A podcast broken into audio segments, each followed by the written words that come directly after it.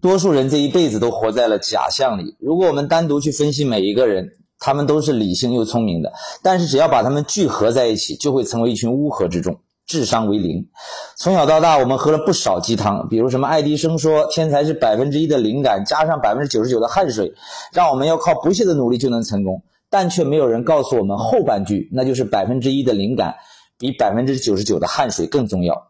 否则，农民伯伯早成功了吧？很多时候，鸡汤看起来非常精彩，要么感人至深、催人泪下，在短时间内呢就能激起人民身临其境的想象。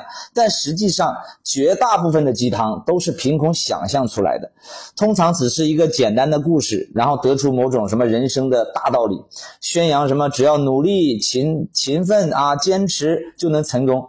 其实那些成功的大佬们背后的真相，他们是不会向大众透露的。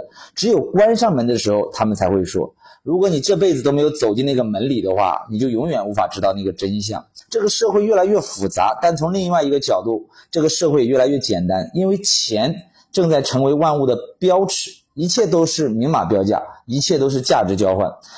你在没钱之前，只需要有一个目标，就是挣钱。挣到钱再谈什么理想、幸福、什么爱情，否则都是扯淡。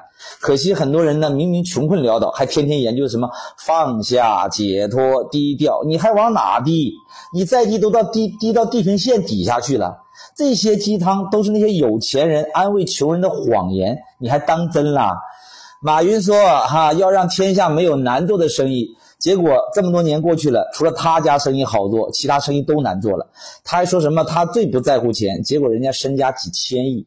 不在乎的原因是因为人家不缺，你这么缺，你还不在乎，你怎么玩？你还谈什么解脱？你怎么解脱？除了钱，你告诉我怎么能解脱你的烦恼？所以呀，别活在假象里了，赶紧醒醒吧！关注我，给你实在干货，拜拜。